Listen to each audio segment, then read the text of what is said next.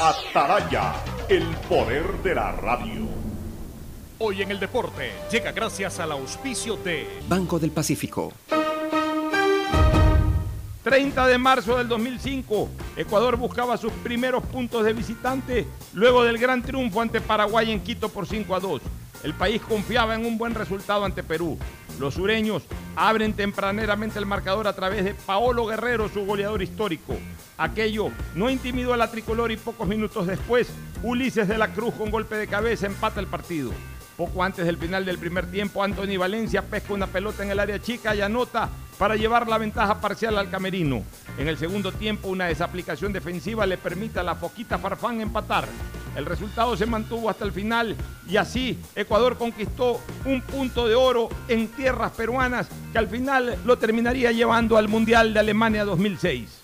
Si eres de los que ama estar en casa, pues con Banca Virtual Intermático puedes pagar tus impuestos prediales desde el lugar que más te guste de ella, cómodamente, sin tener que salir de casa. Difiere el pago de tus impuestos prediales a 12 meses con intereses, usando tu tarjeta Pacificar. ¿Qué esperas para pagarlos?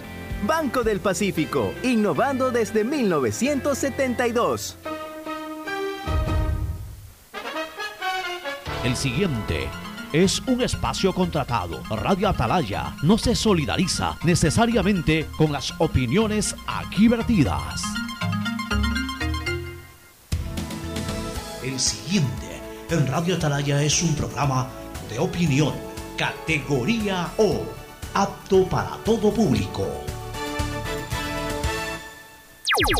La hora del pocho. La hora del pocho se viene con todo en Radio Atalaya. La hora del pocho. La hora del pocho. Alfonso el Pocho Car y su equipo traen para ustedes la opinión política, la opinión deportiva, más premios, sorpresas, regalos para sus oyentes. La hora del pocho. Aquí en Radio Atalaya. Cada día más líderes. Buenos días, este programa es auspiciado por Aceites y lubricantes Gulf, el aceite de mayor tecnología en el mercado. Aprovecha tus gigas con la velocidad y cobertura que solo Claro te da con tu paquete prepago de 10 dólares. El único que te da 10 gigas más llamadas por 30 días. Claro te da más. Regresa el evento inmobiliario más grande del país. Feria de la Vivienda Vies en Guayaquil del 24 al 28 de marzo en el Palacio de Cristal del Malecón 2000, también en modalidad virtual. Universidad Católica Santiago de Guayaquil y su plan de educación a distancia, formando siempre líderes. Empieza el año al día con los prediales, fácil, rápido y sin salir de casa con la banca virtual Intermático del Banco del Pacífico. Difiérelo a 12 meses con intereses usando tu tarjeta de crédito Pacificar. Banco del Pacífico innovando desde 1972. El nuevo lava todo detergente multiuso lo lava todo. Un producto con la garantía y calidad de la Fabril. Seguro Sucre, tu lugar seguro con sus nuevos planes. Rueda seguro para tu carro, vive seguro para tu casa, mi pyme seguro para tu emprendimiento, seguro agrícola para tu producción en el campo y futuro seguro para velar por el futuro de tu familia. Ponte pilas, recarga con CNT y recibirás bonos sin costo para navegar en Facebook, WhatsApp y para acceder al portal de juegos CNT Gamers. Podrás recargar dos por uno todas las semanas. Cámbiate a CNT. Porque con mi voto la agricultura crecerá. Porque con mi voto mejorará la educación. Porque con mi voto los negocios se reactivarán. Porque con mi voto la salud mejorará. Este 11 de abril acude a votar tranquilo y con confianza. El CNE ha generado las condiciones para que votes con todas las medidas de bioseguridad. Tu voto es importante para nuestra democracia. Voto por mi Ecuador. CNE, Ecuador unido en democracia. La prefectura del Guayas informa que debido a los trabajos de rehabilitación de la vía Macul El Carmen en Palestina, pedimos a la ciudadanía tomar vías alternas. Guayas renace con obras. Autorización número 2434. CNE, Elecciones Generales 2021. Eh, hizo 80 sistema de emisoras Atalaya. En su año 77, Atalaya, Guayaquil y el Ecuador una sola cosa son. Por eso llegamos a la razón y al corazón de la población. Cada día más líderes, una potencia en radio Y un hombre que ha hecho historia, pero que todos los días hace presente y proyecta futuro en el dial de los ecuatorianos. Este es su programa matinal, La Hora del Pocho, de este prácticamente cierre de mes, aunque en calendario cierra mañana miércoles 31, pero hoy es 30, ya se considera también fin de mes. Hoy es 30 de marzo del 2021. Aquí estamos junto a ustedes cuando ya estamos prácticamente en el epílogo del primer trimestre del año y arrancamos en 48 horas, o un poco menos, arrancamos ya el cuarto mes que, entre otras cosas, y como lo más trascendente de la vida ecuatoriana, nos trae las elecciones para presidente de la República en periodo 2021-2025. Y en donde ya tenemos dos candidatos que pujan por los últimos votos que por ahí estén disponibles. Hablo de Guillermo Lazo Mendoza y de Andrés Arauz Galarza, me parece que es el apellido materno del candidato de la lista 1. En todo caso, ya vamos a comentar sobre todas estas novedades en, lo político. Ya hay encuestas, ya hay eh, una visualización poquito más precisa sobre el panorama electoral actual. Todo era incertidumbre. Las encuestas sirven para eso, para determinar sentencias, no para proclamar resultados. Las encuestas ni aquí ni en ningún lado proclaman resultados. Las encuestas lo que visualizan es un poco las tendencias con las que se está moviendo la gran corriente ciudadana. Pero no es que ya la encuesta dice que Araujo está dos puntos arriba o Lazo dice que está dos puntos arriba, entonces ya ganaron las elecciones. No, y ya debemos perder esa mala costumbre. Y ya debemos de eh, pensar que lo que dice una encuesta es el resultado final. Por eso es que, obviamente, como no es el resultado final, a veces no se ajusta a lo que dicen las encuestas y lo primero que salimos a decir es las encuestas son falsas. No es que son falsas, son estudios. Son estudios de mercado, en este caso de mercado electoral, que se hacen, pero con beneficios de inventario, que a mi criterio va más allá del 3%, porque eh, las encuestas se ajustan, se ajustan a, un 3% de margen de error en temas que no sean políticos. ¿Y por qué en temas que no sean políticos? Porque en temas que no sean políticos, o sea, un estudio de mercado común y corriente, la gente no tiende a mentir, la gente no tiende a esconder nada. Eh, pero ya en, un tema relacionado con, un, pronunciamiento muy personal y a veces personalísimo, como es el de el voto, eh, la gente sí esconde, la gente sí dice alguna situación eh, ante la cual finalmente no va a responder. Eh, no va a responder en la urna, hablo, o sea, no, va a actuar de la misma manera. Y por eso se distorsiona un poco más el resultado, pues no porque la encuesta esté mal hecha o, o porque la encuesta esté dirigida a ayudar a uno u a otro candidato. Las encuestadoras no actúan así porque hablo de las encuestadoras serias que tienen firma de responsabilidad. Justamente por eso, porque lo que menos les conviene a una encuestadora es perder su credibilidad.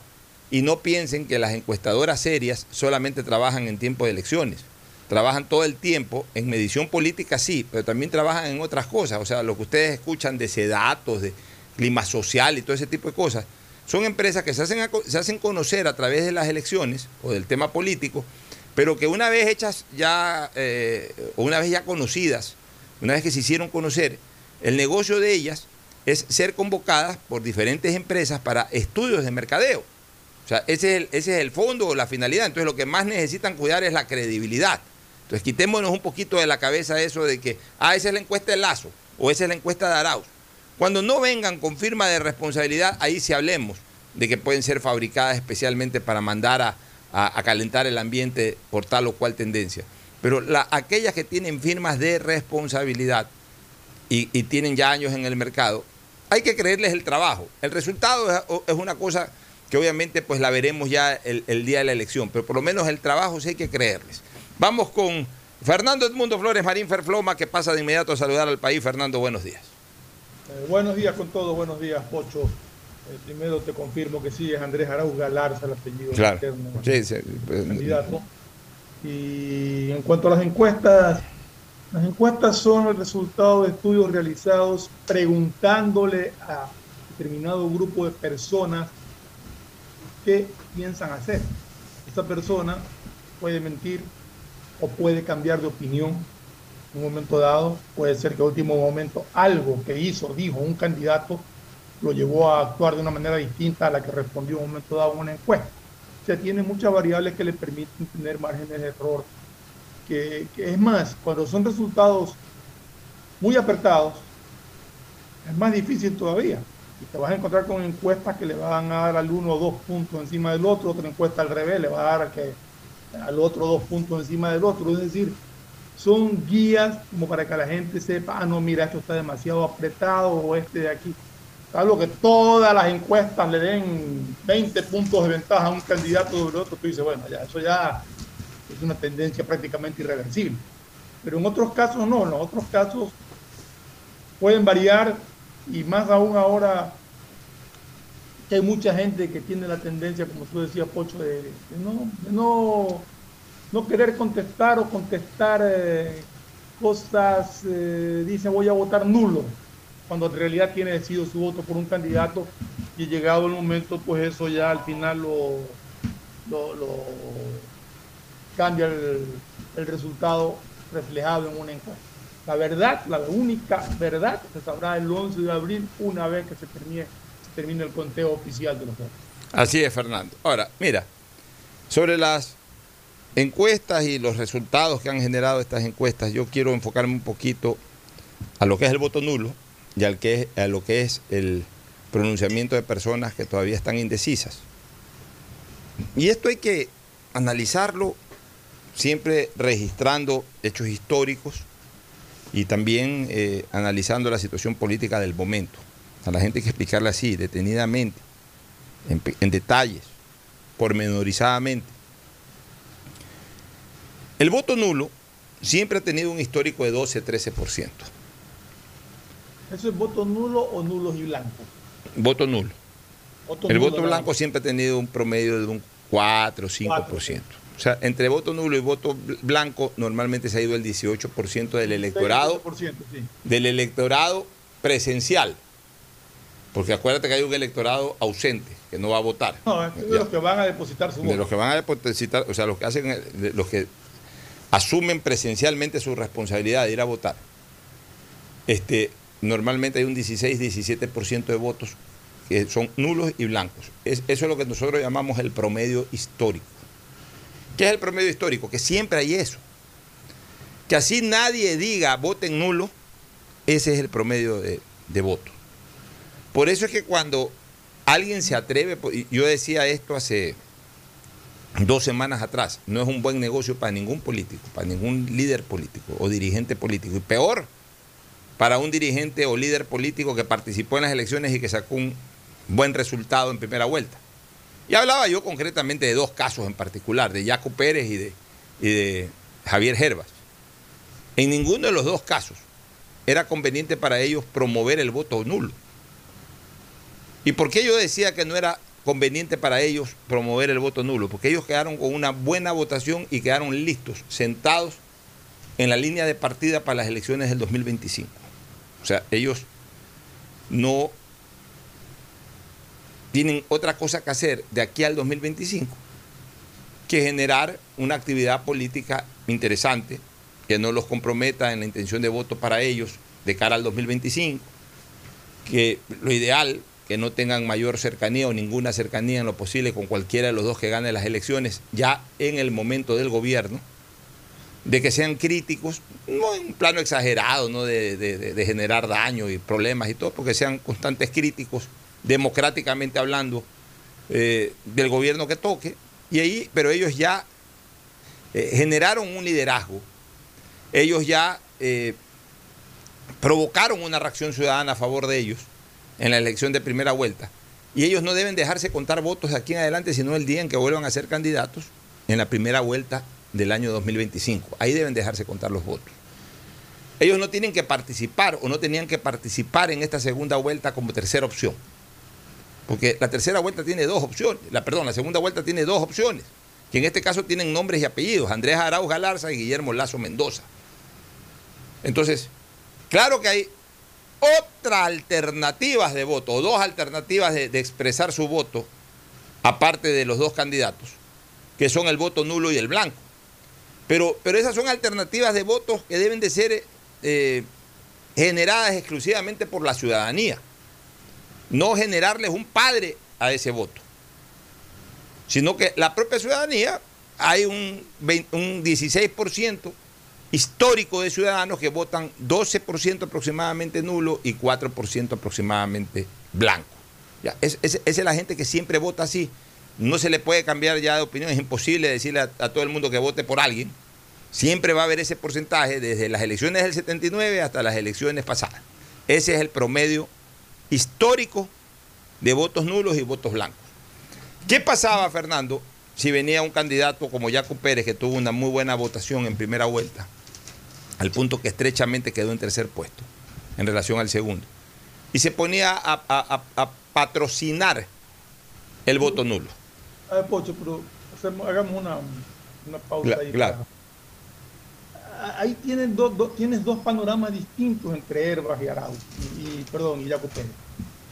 Jaco Pérez se debe a su movimiento Pachacuti, que es el que lo candidatizó, que está promoviendo el voto nulo. Jaco Pérez tiene que someterse a la disciplina partidista, aunque dice que él hubiera preferido dejar en libertad a la militancia, pero que él tiene que someterse a la línea partidista. Eso fue lo que dijo Jaco Pérez.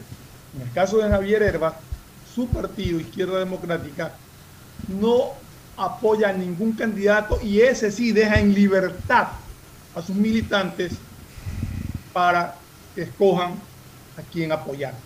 Desde ese punto de vista, Javier Herba ha optado por la opción de decir yo voy a votar o voy a apoyar a, a Guillermo Lazo.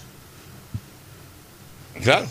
Ahí tienes una cosa que no podría hacer Jaco Pérez.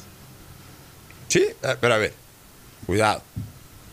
Cuidado. Una cosa es promover el voto nulo y otra cosa es abstenerse de pronunciarse.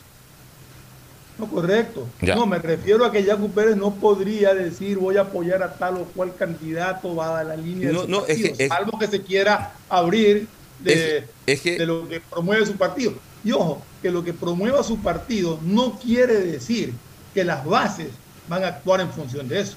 Es una opinión de los dirigentes Es que, de es ese que- partido. es que escúchame una cosa.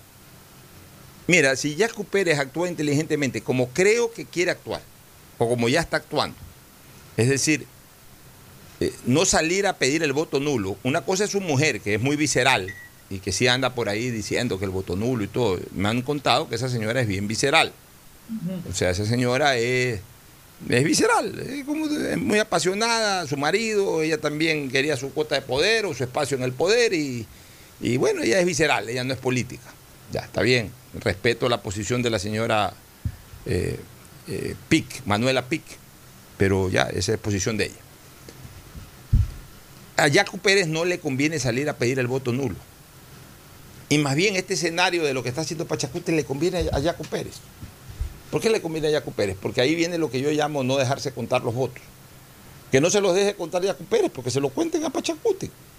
Porque mira, digamos que con el apoyo de Pachacute al voto nulo, el voto nulo llegue a 16%, pero como exagerado, a un 16% o a un 15%. No es que Pachacute generó el 15% de votos nulos, es que eso, eso es lo importante Para la el- diferencia la- Claro, entre lo ese es lo eh, por eso, es- eso es lo importante de esta explicación que les estoy dando.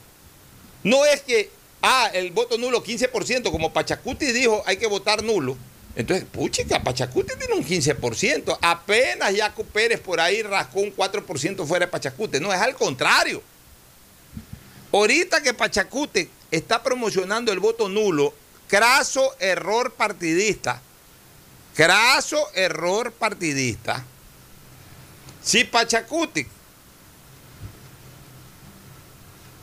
coge, sigue impulsando ese voto nulo y el tal voto nulo llega a un 16% o a un 15%, Pachacuti lo que habrá influenciado es en apenas un 3%.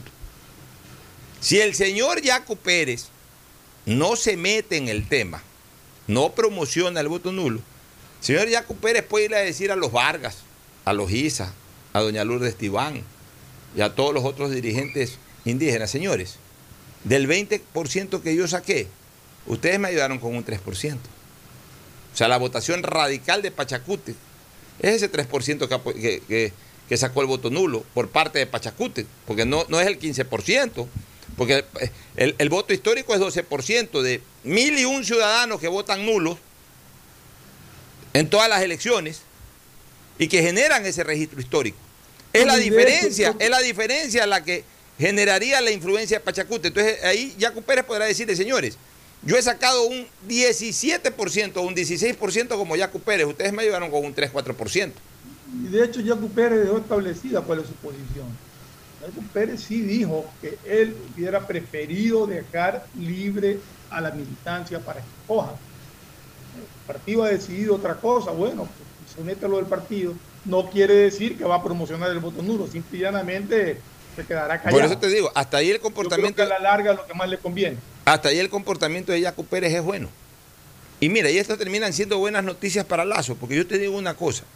Yo pensaba que después del relajillo ese que hubo por el segundo puesto, Jaco Pérez y Pachacuti incluso se iban a lanzar de frente en contra de la candidatura de Lazo.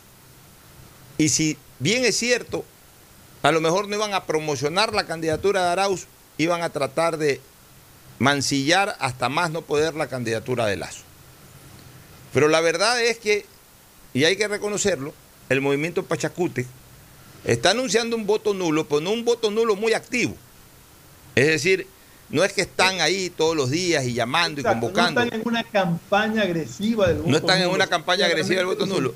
Y Jaco Pérez ya tiene 10 o 12 días desaparecido del escenario electoral. Y como tú bien has dicho, más bien ha señalado eh, que la mejor posición sea el, la a, apertura eh, hacia sus votantes, a que hacia los votantes de Pachacute que decidan lo que ellos crean conveniente y a conciencia. Entonces, esa es una buena noticia para Lazo. Es, es, una piedra menos en la mochila de Lazo en esta segunda vuelta. Ya, y si a eso tú le agregas lo de Herbas, de que Izquierda Democrática así mismo inteligentemente dice no nos metemos ni con los unos ni con los otros. ¿Por qué? Porque, porque tampoco Izquierda Democrática puede de alguna manera pagar la factura. Porque Izquierda Democrática es un partido renovado en estas elecciones. Renovado. O sea, Izquierda Democrática de cero y de ahí de una representante que tenía en la Asamblea, ahora es la tercera o cuarta fuerza política en la Asamblea. Y justamente, Pocho, teniendo ese caudal de votos que tiene en la Asamblea, no le conviene entrar a apoyar a nadie ni pelearse con el otro, sino esperar a ver cómo vienen las cosas para ver cómo se manejan también dentro de, de los acuerdos políticos que siempre hay. ¿no? Y, y, sobre todo no jugar un partido ajeno. O sea, no, ¿para qué hay izquierda democrática que sale como ganador de las elecciones de 2021? ¿Para qué va a correr el riesgo de asumir un apoyo directo hacia un candidato y que ese candidato pierda? O sea, a la izquierda democrática le, le conviene una posición como la que ha adoptado partidistamente. Señores, doy libertad de voto, dice la organización, a nuestros afiliados, a nuestros adherentes, para que consideren la mejor opción. Y dentro de eso, Herbas, acatando esa decisión partidista, ya salió a pronunciarse a favor de Guillermo Lazo, lo que es una buena noticia para Guillermo Lazo. Porque por un lado la izquierda democrática no se mete y por otro lado el punta de lanza de la izquierda democrática sale a darle el apoyo, que fue el que finalmente captó esos votos para la elección presidencial. Es el responsable de ese crecimiento que tuvo la izquierda democrática. Yo diría corresponsable porque la izquierda democrática no solamente sacó una buena elección presidencial, sino una buena votación parlamentaria. Y aunque siempre se, también, claro, aunque siempre se liga y se da lo que tú dices, el arrastre, de todas maneras yo, a mí me gusta darle mérito a las organizaciones. Algo bueno ha hecho la izquierda democrática que uno no se haya enterado, pero algo bueno hizo la izquierda democrática para convertirse de la noche a la mañana en la cuarta fuerza política del Ecuador. De la noche a la mañana. O sea, ha trabajado muy bien en, en, ciertos sectores y en bases, ¿no? Hasta el día 6 de febrero, para nosotros la izquierda democrática metía uno, dos, hasta tres asambleístas máximos. Y nos encontramos que el 8 de febrero, ya en los conteos y, y, y en los cálculos, izquierda democrática ya tenía un bloque que superaba el 15% de asambleístas, de la noche a la mañana. Entonces, bien hace la izquierda democrática en manejar un discurso cauto, un discurso de no apadrinarse de el, el, el, del voto nulo. Es que es una mala estrategia asumir responsabilidad sobre el voto nulo. Es una pésima estrategia porque te dejas contar votos. Bajo esas consideraciones, entonces ahora sí, ya llevando este comentario al escenario presente, Es una buena noticia para quién esto de que el voto nulo no haya crecido mucho. Es una buena noticia para Lazo, más que para Arauz. Porque la estrategia de Arauz, la, macroestrategia de Arauz, no estoy hablando ya de estrategias eh, propias de campaña, sino una macroestrategia de Arauz, era a conciencia de que su techo de crecimiento es bajo en segunda vuelta, por tres razones. Por tres razones. En primer lugar, o por dos razones fundamentales. En primer, en primer lugar, por la reacción anticorreísta, que sigue siendo mayúscula en relación a la tendencia correísta, o sea, la anticorreísta en general. La gente a Correa lo respalda en un 33%, pero no lo respalda en un 67%. Ahora, dentro de ese 67% de, de, de, que no es un respaldo genuino para Correa, hay diferentes corrientes también. Eh, eh, gente que puede en un momento determinado volver a apoyarlo, gente que reflexionaría eh, varias veces antes de tomar una decisión de apoyarlo, y también gente que definitivamente por nada del mundo le volvería a dar un voto o que jamás se lo dio y que jamás se lo dará. O sea, hay, hay, hay varias corrientes en ese sentido. Pero en todo caso, hay un 67% de gente que sí reacciona ante el correísmo, no de manera positiva, sino de manera negativa. Y el segundo factor por el cual el techo de crecimiento de Andrés Arauz es bajo en la segunda vuelta, es porque él como candidato no despierta pasiones. O sea, no es un buen candidato. No es un candidato que, que, pueda atraer gente por fuera del correísmo. Le cuesta mucho a él como candidato atraer gente por fuera del correísmo. Entonces, bajo esas dos consideraciones, ¿a qué jugaba el correísmo? ¿O a qué ha jugado el correísmo? Que como estrategia es absolutamente válida y es lógica y, entra en el análisis político. La primera, a tratar de pescar lo poquito que se pueda captar. Del 33 para arriba, algo, algo siempre se capta, porque tampoco es que nadie va a votar por él en segunda vuelta, diferente de los que votaron en primera vuelta. Entonces trata de captar la mayor cantidad posible o la mayor cantidad que le sea posible. Ya. Pero hay una segunda estrategia que la dijimos siempre. Desprestigiar de tal manera al rival, agotar de tal manera al rival, que si no votan por mí, tampoco voten por ti.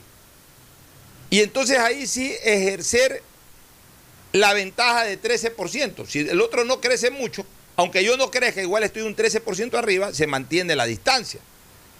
Pero el hecho, ojo con esto, el hecho de que la votación nula, que es la manera con la cual si no votas por mí tampoco votes por el otro, es nulo o blanco, ¿no?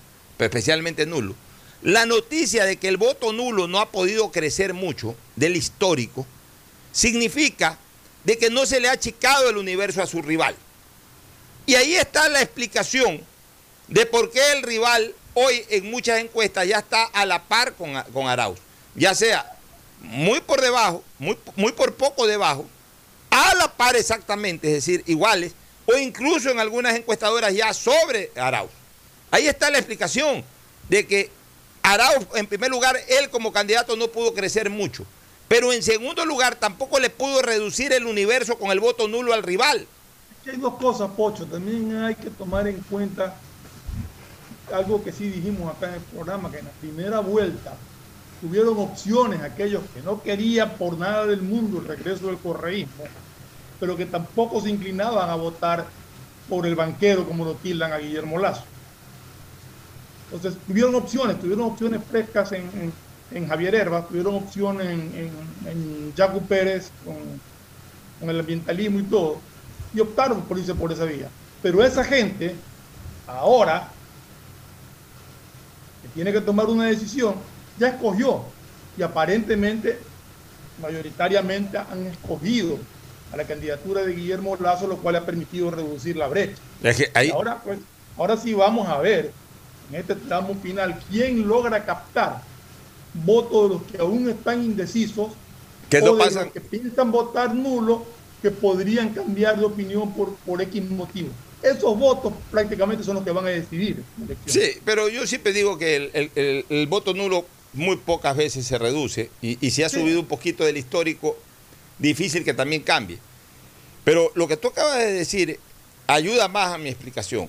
O sea, esos votos de Herbas, esos votos de Jaco Pérez, esos votos de, de Pedro José Freile, esos votos del resto, en su mayoría se están yendo hacia Lazo, por eso es que es el crecimiento de Lazo en las encuestas.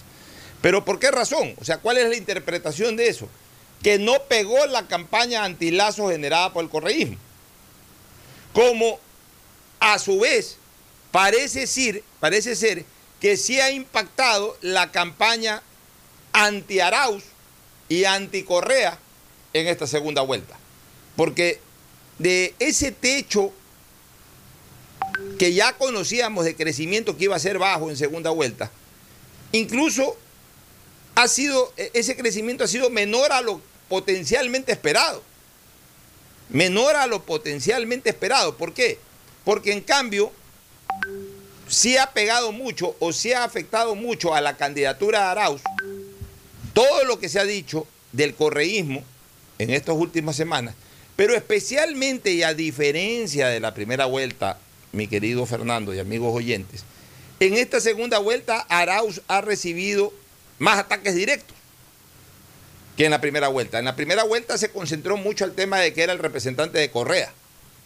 Y si bien es cierto que el correísmo en algún momento eh, retiró, por lo menos de manera abundante, la presencia de Correa, no es que lo ha retirado del todo, pero de esa manera abundante, casi atosigante, la imagen de Correa de, de primera vuelta que la tuvo que la tuvo, ¿cómo es que se llama? Arauz.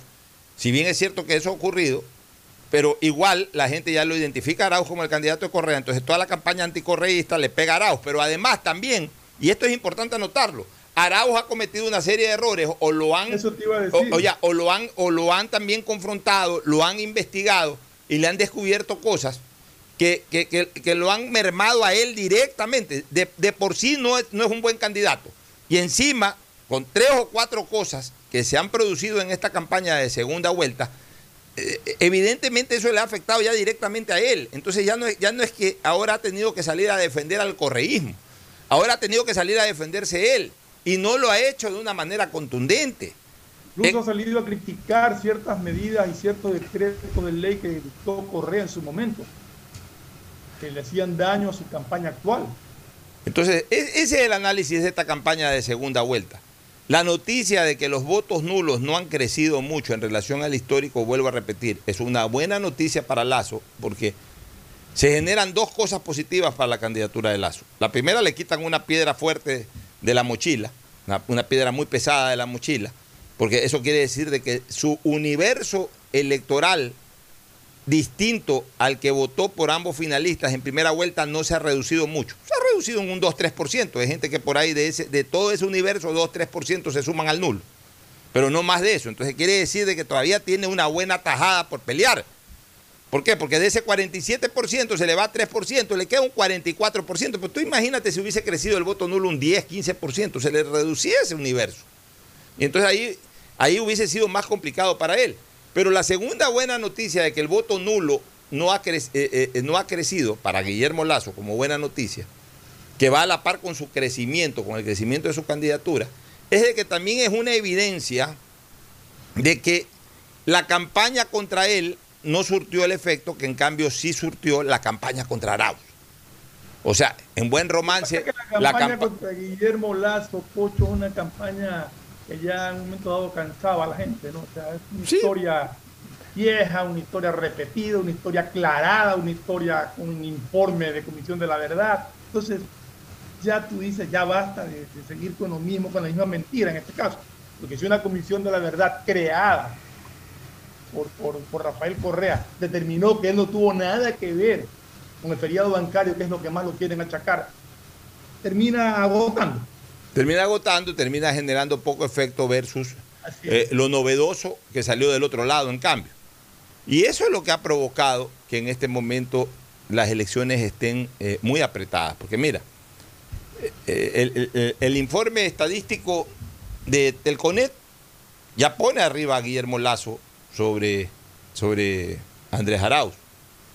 La encuesta realizada por Sedatos también lo tiene, incluso un poco más pronunciadamente que las otras, a Guillermo Lazo sobre Arauz. La encuesta de Click Report, que hace 10 días estaba mano a mano, ya hoy marca una diferencia a favor de, de Guillermo Lazo. Pero asimismo también hay otras encuestadoras que todavía marcan, eh, algo leí de informe confidencial, algo leí de Market, en que todavía marca eh, eh, perfiles de opinión, que todavía marcan una diferencia arriba de Andrés Arauz Galarza. Pero en, en- todos esos casos, en todos, tanto los que, los que tienen a Lazo arriba como los que tienen a Arauz arriba, en todos esos casos la diferencia es de 4% como mucho, lo cual es una buena noticia también para Lazo. ¿Por qué? Porque ahí tú ya, eh, ahí ya tú analizas cómo está eh, el- la dirección de las tendencias. En dirección ascendente la una. La que estaba 13 puntos abajo, de repente ya está a 4 puntos, en el supuesto de que eh, sea, por ejemplo, efectiva en este momento la, la, la, la, la posibilidad de que Arauz esté 4 puntos arriba, pero era 13 pues antes.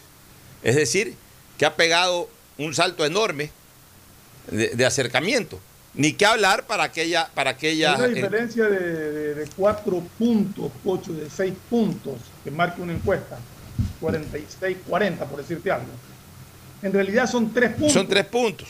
Porque el uno baja tres y el otro sube tres, o sea. Salvo que se desvíe para el nulo, pero que no, aparentemente Exacto. no es el caso. Salvo que- pero no se va a ir el 100% Ya. al nulo, se irá Y, a- al- y acuérdate que hay un 18% todavía que no decide de acuerdo al promedio de las encuestas. Entonces, eso, eso- ahí entonces ya tú entras a la confrontación de corrientes de tendencia.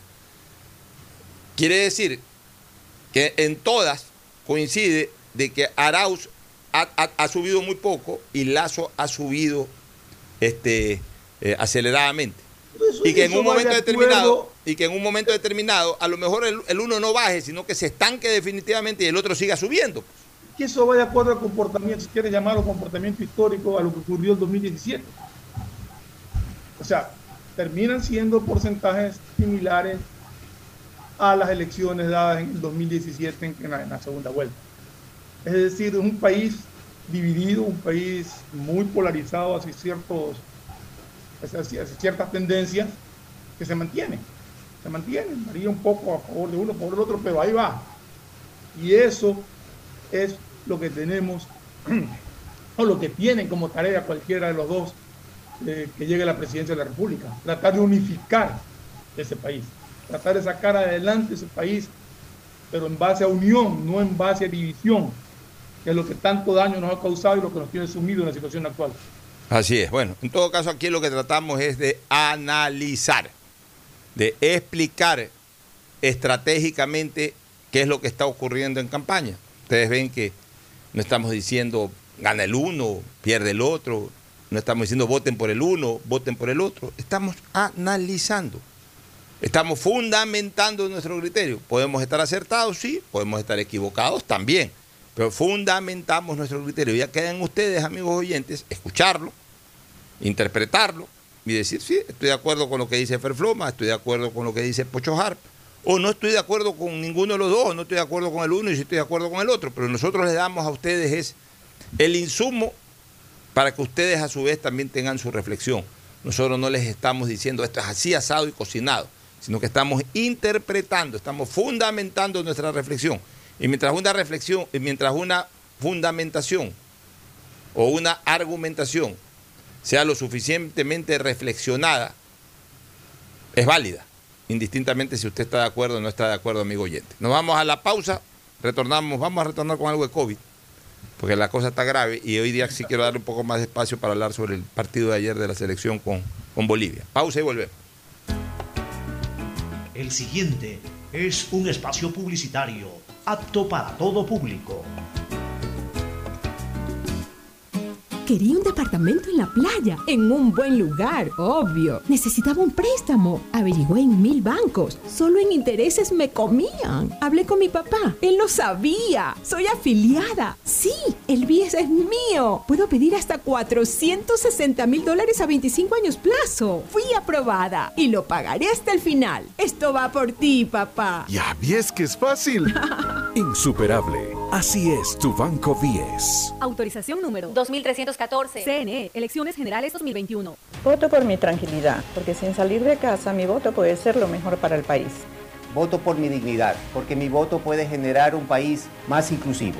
En estas elecciones, el CNE garantiza un voto inclusivo para que todos los ecuatorianos accedan a votar. Este 8 de abril, las personas privadas de la libertad sin sentencia condenatoria ejecutoriada ejercerán su derecho al voto. También las personas inscritas en el programa Voto en Casa lo harán el 9 de abril, cuando las juntas receptoras del voto los visiten en sus hogares. CNE, Ecuador, unido en democracia.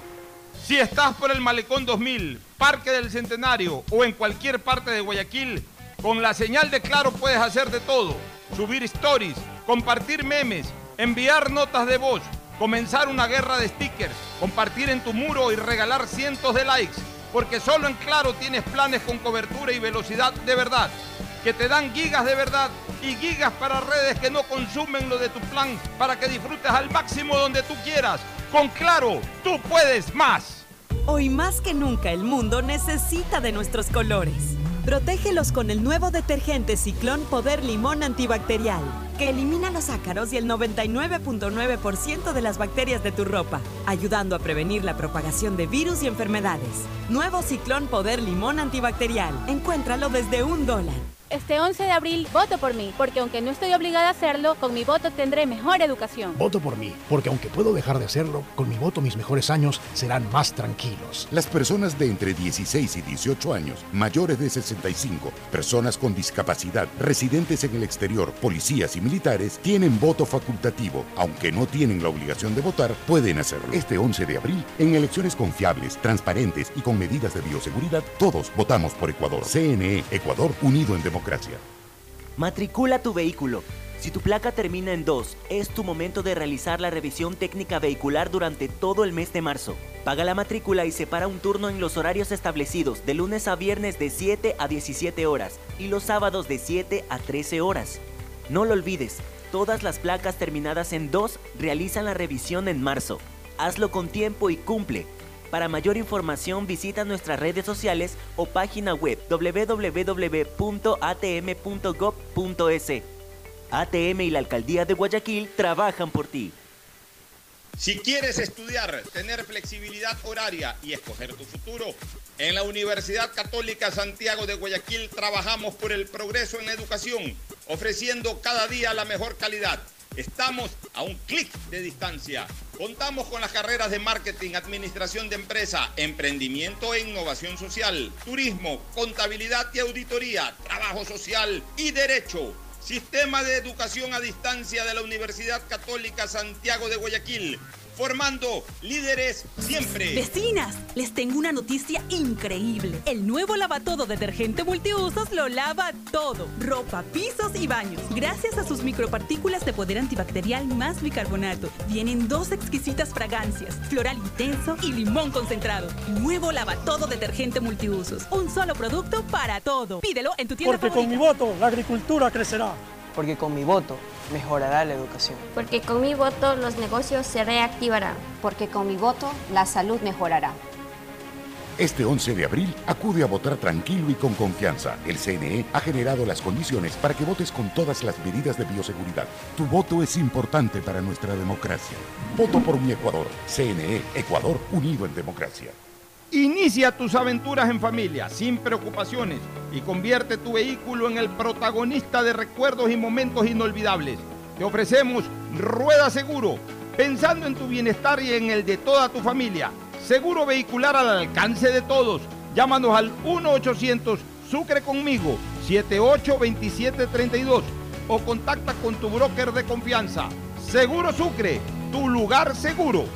Vive tu experiencia CNT, un mundo lleno de emociones, donde la rutina y el aburrimiento no existen. Los mejores planes móviles desde 17,90, precio final al mes, con más de 38 gigas de navegación, redes sociales libres y apps gratuitas de diversión, educación y seguridad, para vivir un mundo lleno de experiencias. Contrata tu plan y recibe un increíble obsequio, sin costo adicional. Vive tu experiencia CNT. Conoce más en cnt.com.es o llama al 1-800-100-100. CNT. Autorización número 2302. CNE, Elecciones Generales 2021. Voto por mí, porque mi elección hace la diferencia en mi futuro. Este 11 de abril, el CNE garantiza elecciones confiables, transparentes y con medidas de bioseguridad para elegir presidente y vicepresidente. Tu voto es importante para nuestra democracia.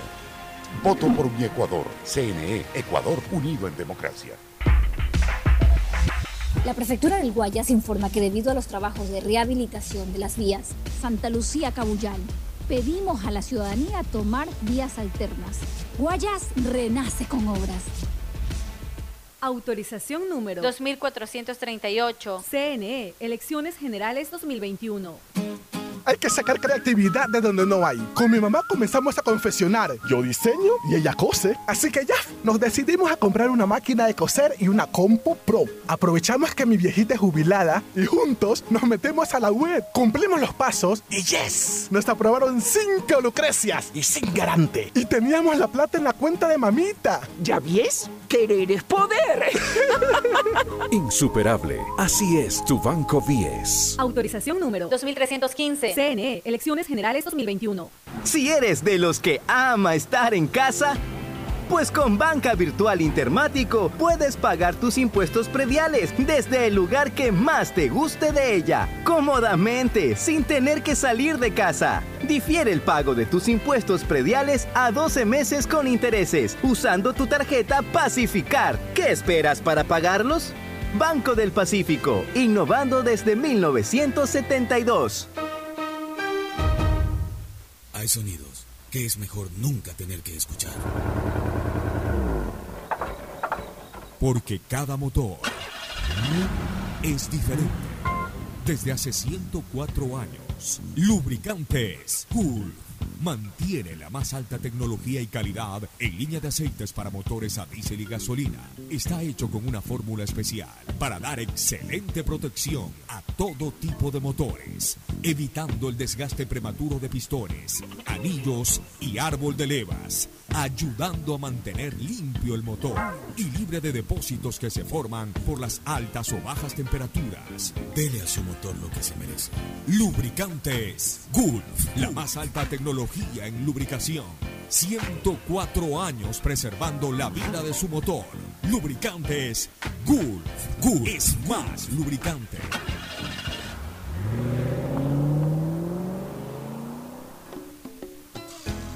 Fin del espacio publicitario. Usted está escuchando un programa de opinión, categoría O, apto para todo público. Bueno, retornamos aquí a la hora del pocho. Recordarles que con protocolos de bioseguridad en modalidad presencial y en modalidad virtual, la feria de la vivienda Vies en Guayaquil recibió 60 mil visitas, más de 60 mil visitantes en modalidades presencial y virtual recibió la feria de la vivienda Vies Guayaquil entre el 24 y 28 de marzo del 2021, demostrando el interés que conlleva el evento inmobiliario más grande del país que contribuye a la reactivación de la economía del Ecuador. Los visitantes recibieron información sobre 60 proyectos de casas, departamentos, oficinas y locales comerciales ubicados en los cantones de Guayaquil, Daule, Durán y San Borondón, presentados por 25 constructores, promotores y agentes inmobiliarios, que participaron como expositores a más de ser recibidos en el stand de Vies, que aplicó su modelo renovado de atención con módulos de autoconsulta para preaprobaciones de hipotecarios y simulaciones de crédito. En el último día de la feria, el presidente del directorio del BIES y del consejo directivo del IES, Carlos Luis Tamayo, verificó la atención que reciben los ciudadanos al, al precalificar sus créditos hipotecarios y atendió personalmente a los visitantes al stand del banco, al tiempo de agradecer a los funcionarios por la labor cumplida, reafirmando el compromiso de servir a los afiliados y jubilados que son los dueños del IES y del BIES. Con estrictas medidas de seguridad y aforo restringido durante los cinco días de feria, el Palacio de Cristal acogió a los afiliados, jubilados y público en general para conocer y cotejar con sus posibilidades de, endeudamiento a través de la oferta del BIES y generar una mayor dinamización en la colocación de los préstamos hipotecarios. La Feria Virtual de la Vivienda BIES en Quito, en cambio, se realizará entre el 21 y 25 de abril del 2001 en el Centro de Exposiciones Quito y el BIES ha proyectado para el cierre del 2021 la entrega de 500 millones de dólares en préstamos hipotecarios, meta que impulsará al sector de la construcción y a la dinamización de la economía nacional. Felicitaciones al BIES, que sigue cumpliendo con su gran compromiso social de poder establecer líneas de créditos directas a la ciudadanía a efectos de que puedan construir su principal patrimonio que es su vivienda. Felicitaciones en todo caso. Volvemos, Ferfloma, ahora con otros temas. Vamos concretamente con el del COVID. Este, la situación realmente a mí me tiene muy preocupado, muy preocupado, porque estoy viendo signos y síntomas, como dicen los médicos, no solamente de la enfermedad, sino signos y síntomas sociales similares a los del 2020. Por ejemplo, a mí me alarma cuando yo veo a JJ Illingworth. Eh, y él cumple con su trabajo, él no lo hace de mala fe ni lo hace mal tampoco, eh, pero él de alguna manera transmite su realidad, matemáticamente hablando. Eh, cuando vemos que el crecimiento de la mortalidad es tan fuerte en este momento como... yo, no creo que haya llegado a los extremos de, abril y de, marzo y abril del año pasado. Marzo, en marzo, abril del año pasado hubo días en que morían más de 300 personas. Claro, e, exactamente, y eso no está ocurriendo. Ahora estamos hablando, pero sí estamos hablando de que después de, 300 personas se morían por el COVID y más, porque mucha gente ni siquiera nos enteramos. Eh, ahora estamos hablando de que había un, promedio más o menos entre 15 o 20, 15, 18, 20 personas arriba de lo normal. Pero que ha subido. Pero ya, ya estamos 80 personas arriba de lo normal. Ya. Falleciendo por COVID. Entonces, ya la situación es preocupante y con una tendencia a seguir subiendo. Eso es lo preocupante, la tendencia a seguir subiendo. Y al mismo tiempo, ¿qué más preocupa? De que en la medida en que también suben los muertos, como producto de que suben los enfermos, quiere decir que sube la gravedad del caso y también sube el uso o la utilización del servicio sanitario en Guayaquil, al punto de que en cualquier momento va a haber colapso.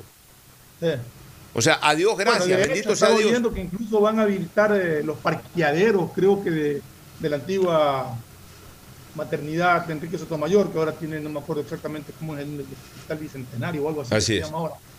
Que, los garajes no quieren habilitar para poner camas y todo de la demanda que está habiendo de personas que llegan, no necesariamente a UCI, pero que llegan con problemas que requieren hospitalización, que requieren camas. Adiós, gracias. Las UCI, las UCI ya están. Ya están, ya están colapsadas. Y te decía que adiós, gracias y bendito sea Dios. Que por lo menos las pocas vacunas que han llegado ya sirvió para vacunar a la gente de primera fila. Ahí la importancia de haberle dado prioridad a los médicos, paramédicos. ¿Por qué? Porque encima de que los hospitales comienzan a colapsar, se, produjeron dos hechos inversamente proporcionales, pero para negativo, en la pandemia pasada digamos, no en la pandemia pasada, es la misma pandemia, en la cuarentena pasada, en la de marzo, abril y mayo del año 2020, que por un lado subían los, eh, eh, el número de enfermos exponencialmente al punto que colapsaron en 48 horas los servicios sanitarios y eso seguía creciendo, creciendo, creciendo y ya no había ni, la mínima posibilidad de abastecer. Pero por otro lado también bajaba el servicio, bajaba el número eh, de efectivos para el servicio sanitario, porque se nos enfermaban los médicos, se nos morían los médicos, se nos enfermaban o morían las enfermeras, los paramédicos. Entonces era una cosa increíble, más enfermos, menos personas para atender. Entonces habían eh, eh, eh, hospitales en que normalmente en un área de atención deben estar cinco o seis personas, había una persona, habían dos personas. e incluso los que no se enfermaban en un momento determinado renunciaron por el miedo. O sea, se fueron, no, no, no, no fueron más a trabajar por el miedo, por el temor, que eso ocurrió muchísimo. Ahora por lo menos ya están vacunados. Entonces, la ventaja es de que ahora, más allá de que haya mejorado, cosa que no ha ocurrido, la infraestructura sanitaria. Hemos tenido un año para mejorar la infraestructura sanitaria. Yo quisiera saber si, por ejemplo, en el Hospital Naval, que el año pasado nos quejábamos de que estaban inhabilitados tres pisos, yo quisiera saber, eso voy a preguntarle a Belico Pinto, voy a preguntarle a los marinos, amigos, a ver si es que ya rehabilitaron ese hospital, por ejemplo. Imagínate que no lo hayan rehabilitado, sería pues una cosa realmente penosa casi hasta criminal. Eh, o sea, yo no he visto en ningún lado de la ciudad que ha mejorado la infraestructura sanitaria, no han habido más hospitales. En otros lados, el año pasado construyeron hospitales, en España construyeron un hospital para COVID, en China, cuando recién arrancó eso, en 10 días hicieron un hospital inmenso.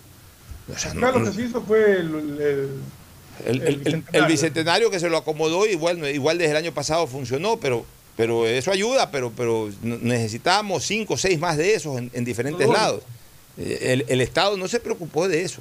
Por eso es que yo digo, Nos dedicamos mucho a usen las mascarillas y no salgan, usen las mascarillas y no salgan. Pero a la par tampoco hicieron una serie de cosas que tenían que haberse hecho.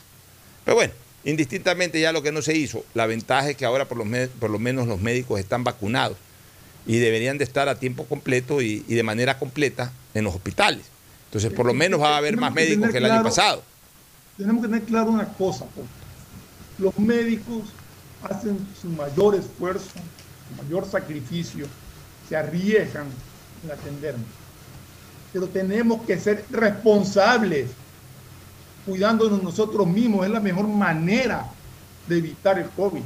No es cuestión de ponerse a, a gritar después cuando ya te infectaste que, que no hay atención. No te infectes, evita la infección, cuídate, usa mascarilla, mantén distanciamiento social, ayuda a que, a que esta crisis pase. Pero mientras la ciudadanía no ayude y crea que viva la fiesta y vamos nomás y reunámonos, ocupemos y todo, no va a pasar y va a seguir habiendo problemas. Y como te digo, ya no es cuestión de ponerse a gritar que no hay quien me atienda. Cuídate para que no estés en ese trance. Por favor, tengamos cuidado, seamos responsables con nosotros, con nuestra familia, con nuestros padres, con nuestros abuelos, con nuestros hijos, porque ahora esta cepa ya no respeta edad, no es que solamente le da a los viejos, como, como por ahí alguien dijo, sino que también se afecta a los jóvenes. Entonces tengamos mucho cuidado. Bueno, ya es cuestión de cada uno de nosotros, ¿no? Vuelvo a repetir, esta Semana Santa es eso, Semana Santa. Yo lo decía en el paso, lo reitero ahora en mi programa. La gente lamentablemente no sabe valorar ni siquiera los feriados. ¿Para qué Semana Santa? Para recordar la muerte de Jesús. ¿Qué es Jesús para los que recordamos en Semana Santa el, el, el Via Crucis, la vida, pasión y muerte de nuestro Señor Jesucristo? ¿Qué es Jesús para nosotros, los cristianos? Seamos católicos, evangelistas, testigos de Jehová, lo que sea. ¿Qué es Jesús para nosotros? El Hijo de Dios hecho hombre. O sea, lo más supremo y sublime que podemos tener, Dios. Ya. Estamos conmemorando la muerte de, Jesús, pero queremos usar ese día para las grandes farras, para las diversiones a veces hasta desbordadas. Para eso queremos usar ese día feriado. Yo pregunto, si a cualquiera de los oyentes, Dios no quiera, se les muere, o vamos a un hecho real, a todos nos ha ocurrido, todos tenemos a alguien querido fallecido ya, o un padre, o una madre, o un abuelo, o una abuela, un hijo, una hija, un tío, una tía, alguien se nos ha muerto, a todos alguien se nos ha muerto, alguien querido. El día en que se conmemora el aniversario de esa muerte, buscamos ese día para hacer una gran fiesta, una gran farra. No, pues señores, al contrario, ese día vamos a la misa de Requiem, ese día vamos al cementerio, ese es un, familiar muy cercano, muy querido, ese día lo pasamos recordando todo el día, hasta se nos van las lágrimas recordando en algunos casos los mejores momentos pasados o vividos con esa persona, si, se toma una relación muy íntima con esa persona, de familiaridad, por ejemplo. Eso hacemos el día en que se recuerda el fallecimiento de una persona querida. Pero resulta que el día en que se recuerda la muerte de Jesús, hay que salir a emborracharse, hay que salir de gran farra, hay que salir a la playa a aprovechar el feriado, a meterse en una playa ahí, a, a, a tertuliar con los amigos, a compartir con los amigos. Por Dios, o sea, no es carnaval. Por último, Semana Santa. Hagamos lo que hay que hacer en Semana Santa, recordar a Jesús, escuchar por ahí. Antes, Pocho, ¿eh? Perdón. Como se hacía antes. Como se hacía antes. No podemos ir a procesiones porque obviamente está cerrada esa opción. No podemos ir a las iglesias como se hacía antes. Yo el Viernes Santo, hace muchos años, cuando era joven, adolescente, me caminaba a las siete iglesias y todo eso. Ya perdí también esa buena costumbre, hace mucho tiempo. No podemos ir a una iglesia a hacer el recorrido eh, que se hace de, de las Cruz. diferentes estaciones. Via Crucis. El, el Via Crucis, no lo podemos hacer. Posiblemente no tengamos la costumbre de rezar un rosario. Y a lo mejor ni siquiera recemos nada, por lo menos tomémoslo tranquilo, más aún por este tema de la pandemia. ¿Verdad? Quedémonos en la casa, si hay que salir, se sale por ahí, con el distanciamiento del caso, sin exagerar nada, sin pensar que es el feriado para pegarnos la borrachera del día. O sea, o sin pensar que es el feriado, ya no sé a, qué hora llega el día viernes, para salir corriendo a la playa, para verme con los amigos, con las amigas, especialmente los muchachos, que son inconscientes y no se dan cuenta de que pescan el COVID y lo van llevando a la casa y van enfermando padres, madre, abuelos, etcétera. O sea, ya aprendan a, a vivir también los distintos feriados, no todo es para la fiesta y para la farra, y para el trago, y para la vaciladera.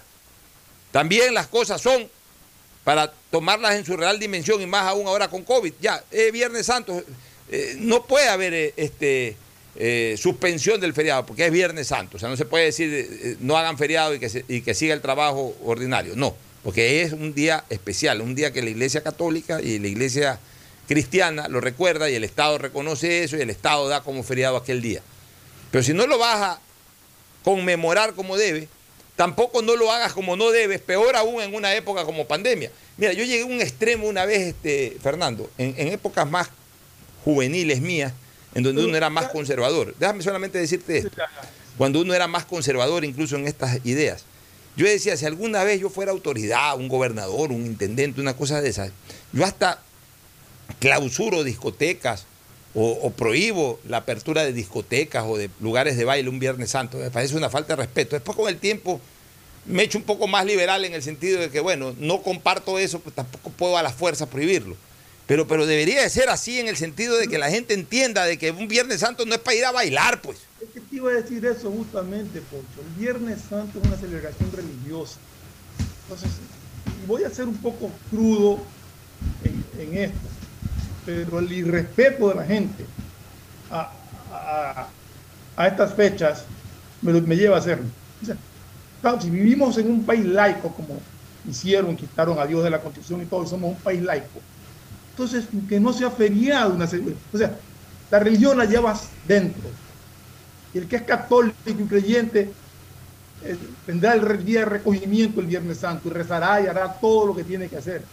Pero hay mucha gente que no cree. Y esa gente es la que sale a armar fiesta porque es Viernes Santo, porque es feriado. Entonces, si vamos a tomar el Viernes Santo, que es un día de recogimiento cristiano, católico, para andar de farra, mejor eliminemos el feriado que quede en la conciencia de cada uno de los ciudadanos tomar el recogimiento, rezar su rosario, ir al Via Crucis o lo que quiera, pero no darle pie a esta gente y respeta todo para andar de farra. Y, tampoco caer ya y, en este tema en que está en juego la salud ciudadana. Ya lamento mucho el sector turístico de la, de la provincia de Santa Elena o de la propia provincia del Guayas, en lugares como, en balnearios tan queridos como playas y otros, pero primero está la salud eh, ciudadana. Eh, bueno, si no hubo la posibilidad de recibir turistas eh, como hubiesen esperado, mala suerte. Ya habrá momentos de recuperación.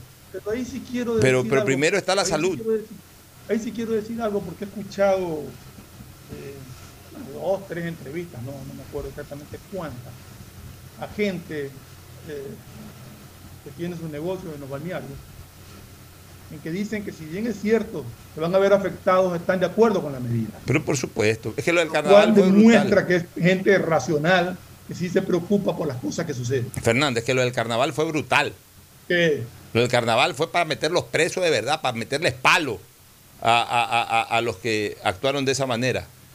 Eh, eh, fue impresionante ver la foto. Y ese montañita, ahora en Viernes Santo, tienen que rodearlo, tienen que, por último, hasta militarizarlo para evitar eh, esas conglomeraciones de farreros de pacotilla ahí que creen que vagos, la mayoría de ellos vagos, que no hacen otra cosa que andar pensando en ir a, a surfear o a fumar marihuana, porque esa es la verdad.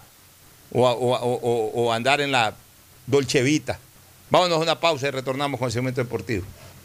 Auspician este programa. Aceites y lubricantes Gulf, el aceite de mayor tecnología en el mercado. Acaricia el motor de tu vehículo para que funcione como un verdadero Fórmula 1 con aceites y lubricantes Gulf. ¿Quieres estudiar, tener flexibilidad horaria y escoger tu futuro? En la Universidad Católica Santiago de Guayaquil trabajamos para el progreso en educación, ofreciendo cada día la mejor calidad y para ello estamos a un clic de distancia. Escoge la carrera de tu vocación. Puede ser marketing, administración de empresas, emprendimiento e innovación social, turismo, contabilidad y auditoría, trabajo social y también derecho. Consulta en nuestra página web mayor información y esquemas de admisión. Universidad Católica Santiago de Guayaquil, formando siempre líderes. Si eres emprendedor, escucha con atención porque ahora con Pacificar y su APP BDPOS móvil puedes hacer crecer tu emprendimiento. A través de ella, realiza cobros de tarjetas Pacificar desde tu celular o tablet sin necesidad de un dispositivo POS o tarjeta física. Afíliate en minutos. BDPOS Móvil, la primera APP de afiliación, un producto del Banco del Pacífico. ¿Estás en la mejor parte del juego y te quedas sin señal? Cámbiate a la señal donde tú puedes más. Aprovecha todos tus gigas con la velocidad y cobertura que solo Claro te da con tu paquete prepago de 10 dólares.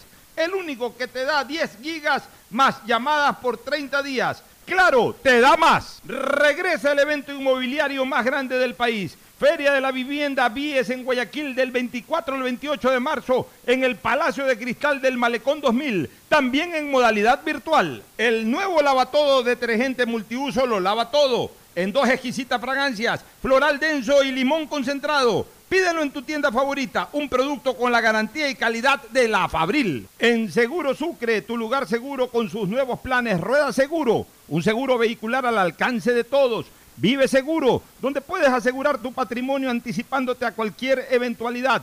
Futuro Seguro, en caso de accidentes te damos cobertura y en caso de muerte amparamos a tu familia. Seguro Agrícola cuenta con una amplia cobertura en la pérdida causada por eventos climáticos y biológicos, así como Mi Pyme Seguro, un seguro exclusivo para tu emprendimiento con una amplia y flexible cobertura a la medida de tus requerimientos. Seguro Sucre, tu lugar seguro. Contáctanos al 1-800 Sucre conmigo, 782732. En CNT lo más importante eres tú. Por eso en www.cnt.gov.es slash agendamiento podrás agendar tus citas para incorporarte a nuestros centros de atención. Ingresa tus datos, elige el servicio que necesitas, completa el formulario y te llegará un correo de confirmación. Basta de hacer largas e innecesarias filas www.cnt.gov.es slash agendamiento. En CNT, conectémonos más. Voto por mí, porque mi elección hace la diferencia en mi futuro. Este 11 de abril, el CNE garantiza elecciones confiables, transparentes y con medidas de bioseguridad para elegir presidente y vicepresidente. Tu voto es importante para nuestra democracia. Voto por mi Ecuador. CNE, Ecuador unido en democracia.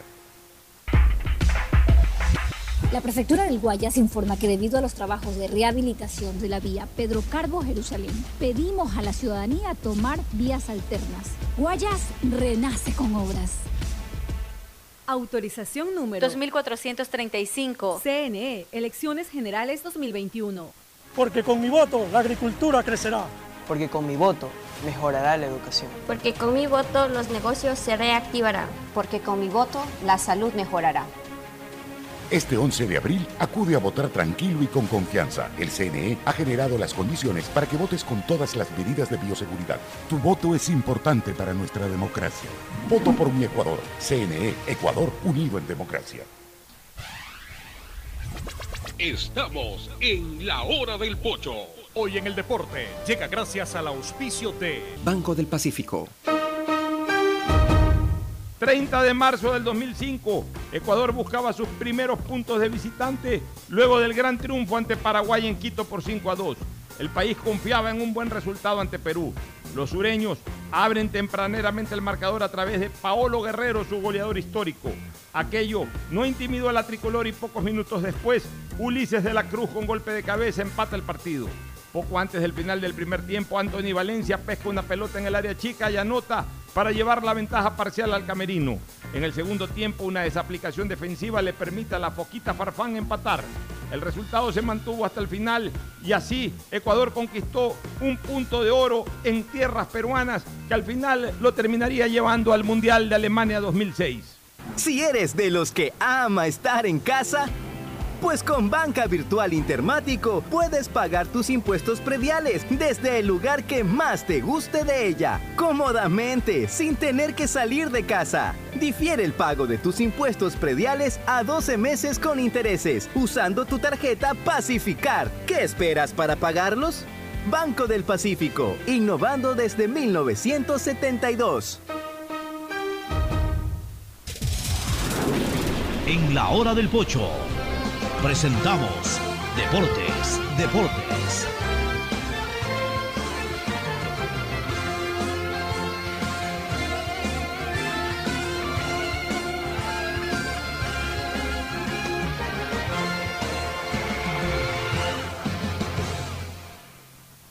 Bueno, regresamos con el segmento deportivo. Ya está con nosotros Fabricio Pareja.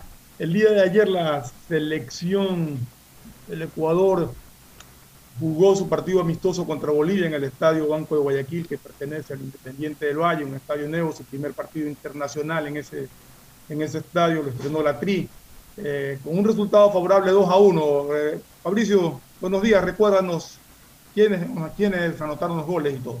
Buenos días, eh, Fernando. Ya mismo tendremos al Pocho. Eh, bueno, eh, un gol de Michael Estrada y otro gol de Fidel Martínez. ¿Qué te pareció el partido? Primero fue Fidel Martínez, ¿no? Claro, sí, el primero fue de Fidel Martínez, un cabezazo, un error creo que el arquero, y ahí este, mete el gol este, Fidel, y ahí viene el gol de Michael Estrada, que fue un fallo defensivo, pero sí le damos bastante crédito.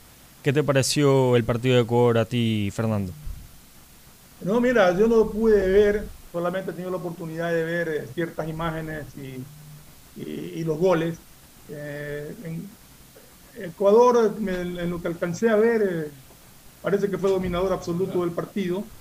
El primer gol sí nace de una falla del arquero, fue un cabezazo Miguel Martínez que lo pudo controlar el arquero, dio un rebote, no sé, no sé incluso la forma en que puso las manos para provocar ese tipo de rebote que lo volvió a aprovechar Martínez para para anotar. Y en el gol de Estrada, pues más allá de la falla tremenda de un defensa que todavía he visto varias veces la, la imagen, todavía no entiendo qué quiso hacer. Sí, porque salta encima de la pelota de una manera increíble, pero eh, Estrada aprovecha muy bien el error para rematar al ángulo abajo y, anotar. Sí, porque cualquier jugador. Yo creo que Ecuador se solucionó y en el gol de el gol de Bolivia sí me parece que tiene algo de complicidad Domínguez. Como que lo sorprende el remate ese palo. Sí. Bueno, pero en todo caso me da la impresión, Fernando y, Fabricio, que el rendimiento del Ecuador eh, no fue más o menos al nivel ni a la altura de lo que venía mostrando en la, en eliminatoria en los, cuatro primeros partidos. No, claro que es amistoso. claro que están jugando. Tranquilo. están jugando algunos que posiblemente no sean titulares, que no cojan camiseta de titular para. Ahí faltan. Eh, una de las cosas que, por ejemplo, varió mucho Ecuador en negativo en relación a lo que mostró en los primeros cuatro partidos de eliminatoria fue en la velocidad del traslado de la pelota. Pero porque tampoco hubo algunos jugadores no, no, no estuvieron algunos jugadores que coadyuvaban a ese traslado rápido en el eliminatorio. se siente. ayer estábamos haciendo un ejercicio y, decíamos cuál sería una posible alineación titular de Ecuador de la que ha venido manejando. O sea, Domínguez va en el arco. En la defensa, sí va Pedro Pablo Perlaza los dos centrales que venían actuando. No sé, si, no, sé si va, no sé si va Pedro Pablo Perlaza, porque acuérdate que uno de los fuertes de Ecuador fue este chico que jugaba en Independiente el año pasado, que se fue a jugar a Europa, me parece, o a ah, Preciado. Preciado. Ángelo Preciado. Ángelo Preciado, pues, no estuvo ayer. tiene dónde escoger. Ya. En el centro, los titulares que han venido siendo son Arriaga y, Arboleda. ¿Cómo vieron, ustedes, ¿Cómo vieron ustedes el rendimiento de los dos centrales ayer? Eh, Torres sí rindió bien. Eh, de ahí. No, perdón. León sí, sí rindió bien. Torres lo vi un poco medio flojo, pero sí, sí tiene su mérito la defensa. Pero no es lo mismo que como lo teníamos a Arriaga y como lo teníamos a Arboleda. Como los tenemos, porque no es que están excluidos de la selección, no fueron simplemente convocados para este partido. A mí me hubiese gustado ver ya a Franklin Guerra. Yo quiero verlo a Franklin Guerra, aunque sea en estos partidos. Es otro jugador que hace falta en la selección que, irá a pelear puesto con cualquiera de los dos. Yo diría que hoy en el orden de prelación de, del profesor eh, eh, Alfaro, sí, Gustavo Alfaro, deben ser eh, a nivel de los backs centrales Los dos que han venido jugando de titular, más León, más Franklin Guerra. Y a Torres lo veo un poco más abajo. A mí, a mí Torres nunca me ha terminado de convencer. O sea, para mí Torres es un jugador que incluso salió muy inmaduro todavía. Todavía le faltaba un par de años más en el fútbol ecuatoriano, arroparse un par de años más. Un poco más de trayectoria. Un poco más de Y no trayectoria. nos olvidemos el jugador que mencioné ayer, que, que sí le ha puesto el ojo al paro, este jugador Hincapié que está jugando. Hincapié que está jugando en el fútbol 16 argentino. años creo que tiene, que está jugando en talleres en Argentina. ¿Cuántos años tiene este chico Hincapié? Tengo entendido que 19. Sí, Ya, 19. o sea, jovencito incluso. Hasta puede jugar a la sub-20 que ya, ya se desarrollará en pocos Imagino que sí. días más. Yo, yo voy a verificar bien información del Ya, jugador. por, por- por izquierda ahí tenemos Por a, izquierda es Pervis Estupiñán. a Pervis Estupiñán por un lado, por Tiene a otro Jan Palacio. No, A Jan Palacio. Palacios. ¿Cómo es Adam? y, Este y- chico y a Palacio. otros más. También tiene al, al Quiñones que jugó ayer. Y No, no, ¿cómo tú. se llama? Pala- Diego Palacio es, ¿no? Sí, Diego Palacios. Tiene, a- tiene a- claro, tiene a- un chico tiene joven. opciones. Sí, tiene Por bastantes opciones. También tiene muchas opciones. Sí. De ahí, en el, en el mediocampo, eh, En medio campo yo creo que van a estar eh, Novoa con, con, con Moisés. Moisés. Moisés Caicedo, sí. Yo creo que esos van a ser los, los que van a estar ahí, aunque podría ser también eh, en un momento dado Grueso, que no lo ha hecho mal, pero yo creo que, que va a manejar esa dupla. Yo creo que va a ser eh, Novoa con Moisés Caicedo los que van a Ya. Novoa, Novoa no le quita rapidez al traslado de la pelota. Es, No, es porque un juega hombre muy con pelotazos largos. Sí, es un hombre muy preciso en el manejo de la pelota, pero de la manera como venía jugando Ecuador. Ecuador venía jugando a, a un toque, eh, no tanto al pelotazo, sino toques eh, relativamente cortos, pero en paredes muy rápido, en mucho traslado rápido de pelota. E- e- esa fue la principal virtud de Ecuador en los primeros partidos de la eliminatoria y por eso sacó 9 de los 12 puntos. Traslado rapidísimo el balón. En Quito mató, al punto que a Uruguay y a Colombia, que habitualmente no les ganamos, los hipergoleamos. Claro. Ahí O sea, la- a Uruguay le metimos cuatro goles, más allá que Uruguay hizo dos, digamos, pero, pero le metimos cuatro goles, que no se nos metíamos la- desde el 97 y solamente en dos ocasiones le hemos metido cuatro goles. Y a Colombia nunca le habíamos metido seis goles. Esa es la influencia de, de Moisés Caicedo. Sí, pero, pero también porque al lado tenía jugadores rápidos, entonces el, el toque, el, el, el toma y daca, como se dice, hablan, hablan el mismo idioma rápido, entonces me parece que, que es lo mismo que yo pienso del Quito lo Díaz. El Quito Díaz, a- Grueso, que es el que actuaba, no lo veo como un jugador rápido tampoco. Por ejemplo, es que Ecuador también jugaba con, con sus bandas, con Preciado y también con, con Allá Pervis vamos ahorita van que se movían banda. para arriba Plata y hacían el juego más rápido. Mena por el otro lado. ¿cómo lo vieron a Plata? Es que yo no vi el partido. Eh, bueno, Plata ha bajado su, no, no quiero decir nivel, pero yo creo que por partido amistoso La falta de fútbol. este se le bajó un poco de intensidad al partido. Pero, pero sí, este, está convenciendo a, a Gustavo Alfaro y Es, un hombre, es un hombre es, es un hombre que tiene, que tiene condiciones individuales, pero que me da la impresión, eh, hasta el año pasado, iban unas revoluciones mucho más fuertes que las de ahora. O sea, como que se nos ha estancado un poquito a nivel internacional. En Portugal la estaba pegando. De repente hemos tenido poca información positiva de, de plata. Entonces, eh, ahí, ahí, ojalá Gustavo Alfaro sirva pues de, de plataforma para que este muchacho no solamente recupere su nivel en la selección ecuatoriana, sino también que vuelva a recuperar su nivel en la competencia internacional, ya en, en el equipo en el que juega, ya por Portugal. ¿no? Así lo dijo Gustavo Alfaro, conversó con Campana, por supuesto, y con este Plata para que lleven un nivel de competencia más alto y le den minutos también a Leonardo Campana. Ahora, que lo, vemos lo- que- lo- lo que veo es que Ecuador arriba sí tiene hoy alternativas, porque Fidel Martínez, por más que lo haya contribuido el arquero en el primer gol, pero hace el gol. Claro, hace el gol, Ya, es lo importante. Michael Estrada, por más que haya saltado más el defensor boliviano, está ahí hace el gol, define bien. No, no, no, o sea, estamos bien. Ya, y, Michael Estrada viene haciendo goles no solamente en la competencia eh, eh, eh, de clubes en México, sino que incluso estentado por un equipo importante como Boca Juniors, sino que también hizo goles durante eh, eh, esta primera etapa de juegos eliminatorios desarrollados el año pasado. Tenemos Y a eso le tenemos que sumar a eh, Ender Valencia, tenemos que, hace sumarle goles en la selección. que siempre hace goles en la selección, al punto que es el segundo goleador histórico de la selección después del Team Delgado.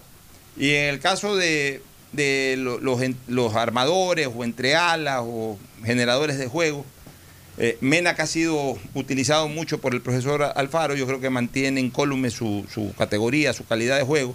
Y ayer al fin apareció el Quito Díaz, que se estrenó ya con la selección ecuatoriana. O sea, ya el Quito Díaz ya jugó oficialmente por la selección. Ya tiene un partido jugado con la selección, aunque lo haya hecho en 20, 25 minutos.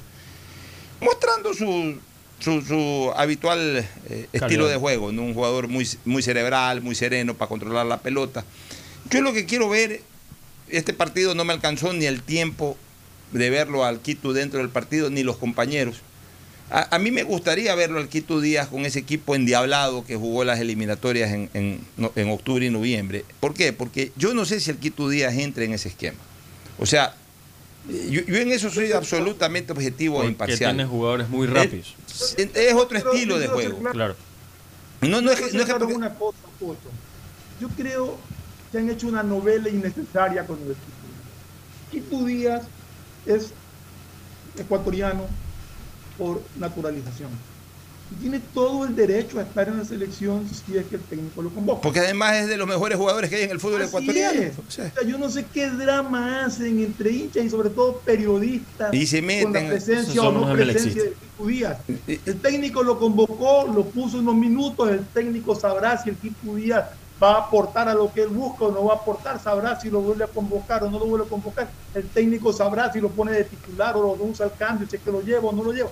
Eso es un problema del técnico. Apoyemos a la selección, apoyemos al Así técnico. Es. Mira, en el, caso, con jugadores, por Dios. en el caso del Quito Díaz, primero es incuestionable que tiene que estar en la selección, porque si ya es ecuatoriano y es uno de los mejores este, eh, jugadores de medio campo hacia arriba que tiene el fútbol ecuatoriano, tiene que estar. O sea, la selección es para que estén los mejores, no para que estén los que a mí me gustan, sino para que estén los mejores. Yo siempre diferencio lo que a mí me gusta de lo que son los mejores. Uno. Dos. Y lo que, lo, que, lo que puede aportar a la selección de acuerdo a lo que el pensamiento del técnico. Así es, como es incuestionable que tiene que estar Galíndez, que también es nacionalizado, porque es, uno de los tres mejores arqueros que hay en el fútbol ecuatoriano. Ya. Ahora, ya en lo táctico, en lo técnico, yo hablo del tema del Quito Díaz en el sentido de que eh, me gustaría ver, por eso digo, me gustaría ver, o sea, en algún momento verlo al Quito Díaz ya jugando con Preciado, ya jugando con Moisés Corozo ya jugando, bueno, está Michael Estrada, igual jugó ayer, ya jugando con dos o tres jugadores más, especialmente de medio campo hacia adelante, que han venido habitualmente jugando. Para ver, con más presión y, con un partido con más, presión, con un, eh, él más tiempo, con un rival de más fuste, para ver si él se acopla, porque aquí no es que el equipo se acopla a Díaz, sino que el equipo que ya vino jugando muy bien, siga jugando de esa manera y que Díaz se acople a ese ritmo. O sea, Ecuador no necesita hacer cambios en su estilo de juego de aquello que desarrolló en octubre y noviembre, ha sacado 9 de 12 puntos. Y es, es, la selección más goleadora de las eliminatorias hasta el momento. Entonces, no es que ahora el equipo tiene que acoplarse a Díaz, es Díaz el que tiene que acoplarse a ese estilo de juego. Entonces, yo quisiera saber si Díaz, a través de su habilidad, de su cerebral manera de jugar, de su rapidez, rapidez mental, puede acoplarse a la rapidez física eh, y, también de despliegue o de desplazamiento de balón, que ese equipo que armó Alfaro en, en, octubre y en noviembre pueda pues perfectamente también eh, acogerlo a días dentro de ese equipo eh, sin perder ese ritmo de juego. Puede ser que sí, como puede ser que no. Claro, O sea, yo no puedo... ¿Cuál era la virtud de ese equipo que le ganó a Uruguay, que le ganó a Colombia? Un equipo capaz de trasladar a un solo toque la pelota. Vértigo. y, y, además de manera vertical, sin hacer mayor pausa. Ya. Ese es el estilo de juego al que está acostumbrado Díaz. No. Díaz es rápido mentalmente, sí, pero también es un jugador que le gusta manejar mucho la pelota. O sea, él brilla mucho cuando él maneja mucho la pelota. Pasa a ser una especie de aduana. Una de las características de ese Ecuador de octubre y noviembre es que no tenía aduana. Que la pelota pasaba por los pies de todos los que estaban por ahí y todos la devolvían inmediatamente y todas las devolvían a alta velocidad y todos se desplazaban a alta velocidad. Entonces, si hoy a mí me preguntan, Díaz encuadra perfectamente en ese esquema mostrado en octubre y noviembre, yo a priori diría que no, pero tengo que verlo. Pero lo que sí creo es que jugadores como Díaz sí son necesarios porque un partido no se lo juega siempre de la misma manera a los 90 minutos. Habrá momentos en que hay que meter, como se decía en el viejo argot futbolero, habría que meter el partido en la relojera y para eso Díaz es experto. Habrá partidos en que se necesite eh, eh, un poco más de clarividencia en el juego, en el armado del juego, porque están cerrados los caminos, porque el toque vertiginoso no alcanzó y se necesita alguien que, más bien al revés, que ponga un poco más de pausa, pero talento, criterio, pases, pases precisos hacia adelante, en donde no corra tanto la pelota, sino en donde la pelota vaya en razón de, de los espacios que da el rival. Ahí Díaz es importante. O sea, cada partido y cada momento tiene sus necesidades específicas. Por eso es que jugadores como Díaz no pueden ser descartados. Pero tampoco jugadores como Díaz pueden ser condicionados a que tienen que llegar y ser titular porque son Díaz. No, o sea, en ese sentido yo confío plenamente en, el tacto y en el manejo táctico del profesor Gustavo Alfaro. Y lo único que espero es en algún instante, ojalá en un partido amistoso, más que en un partido ya de eliminatoria, poderlo ver al Quito Díaz con el resto de, de los jugadores que actuaron en octubre y noviembre y verlo un poco más de tiempo para ver si encuadra o no encuadra en ese ritmo de juego vertiginoso que nos mostró la selección en esa época. Nos vamos a una última recomendación comercial, ¿no? No, a una pausa y volvemos ya para el cierre. El siguiente es un espacio publicitario apto para todo público. Quería un departamento en la playa, en un buen lugar, obvio. Necesitaba un préstamo. Averigué en mil bancos. Solo en intereses me comían. Hablé con mi papá. Él no sabía. Soy afiliada. Sí, el BIES es mío. Puedo pedir hasta 460 mil dólares a 25 años plazo. Fui aprobada y lo pagaré hasta el final. Esto va por ti, papá. Ya ves que es fácil. Insuperable. Así es tu Banco 10. Autorización número 2314. CNE, Elecciones Generales 2021. Voto por mi tranquilidad, porque sin salir de casa mi voto puede ser lo mejor para el país. Voto por mi dignidad, porque mi voto puede generar un país más inclusivo.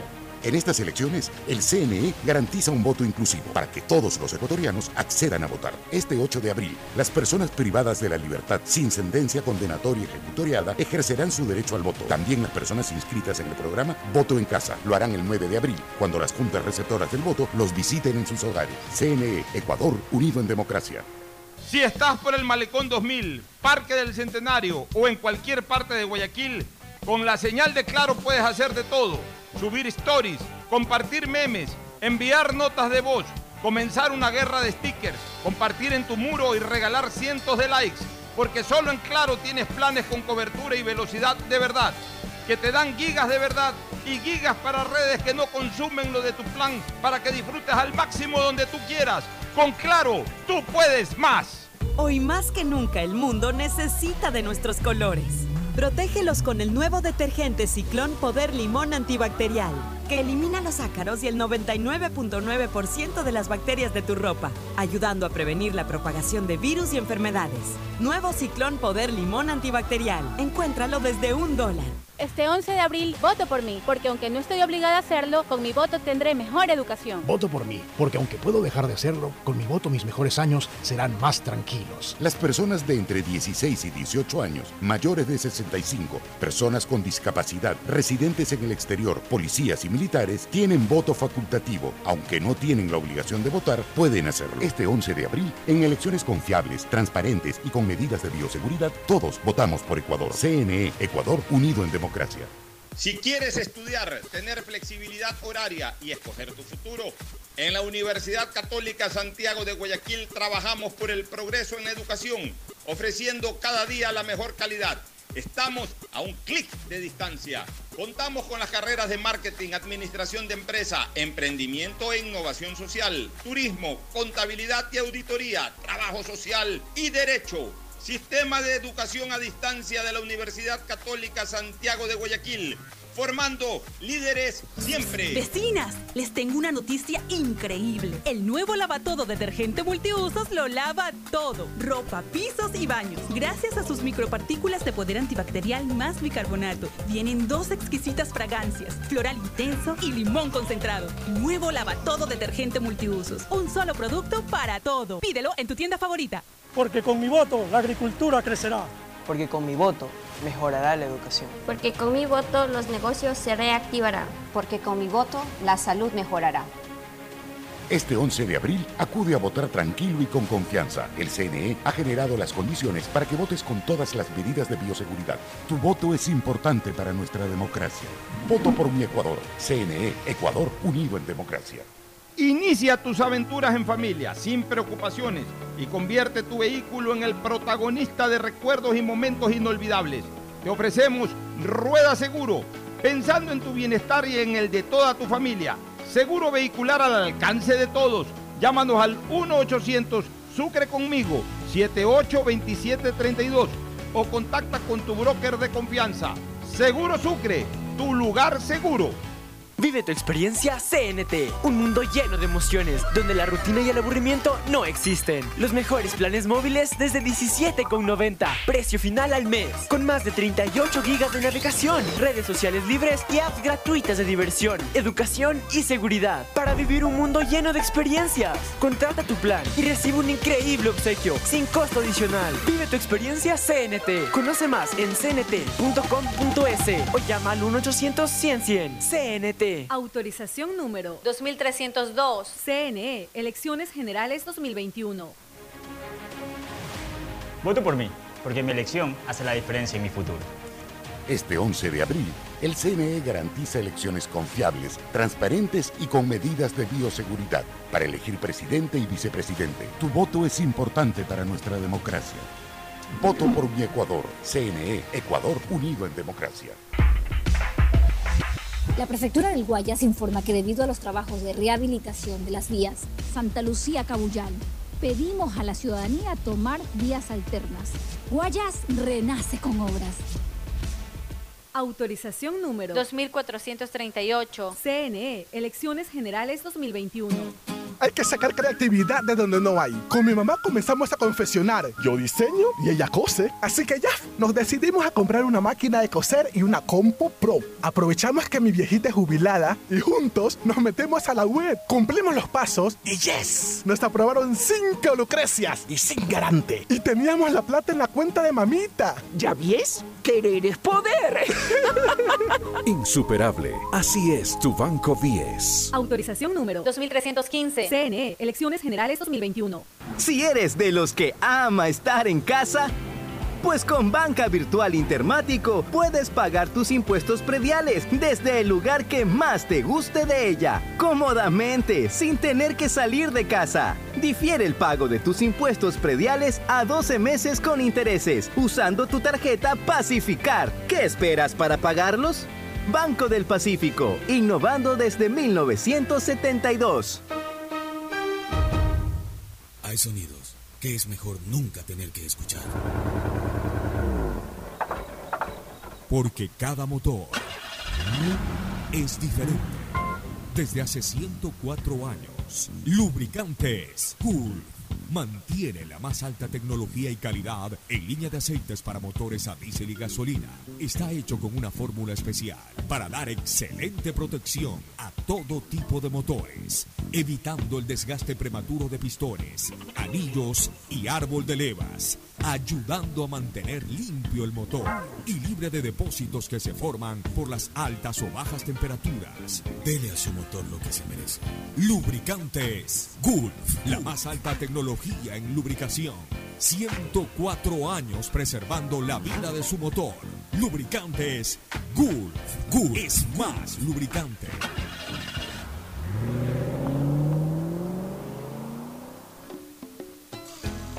Fin del espacio publicitario. Usted está escuchando un programa de opinión, categoría O, apto para todo público.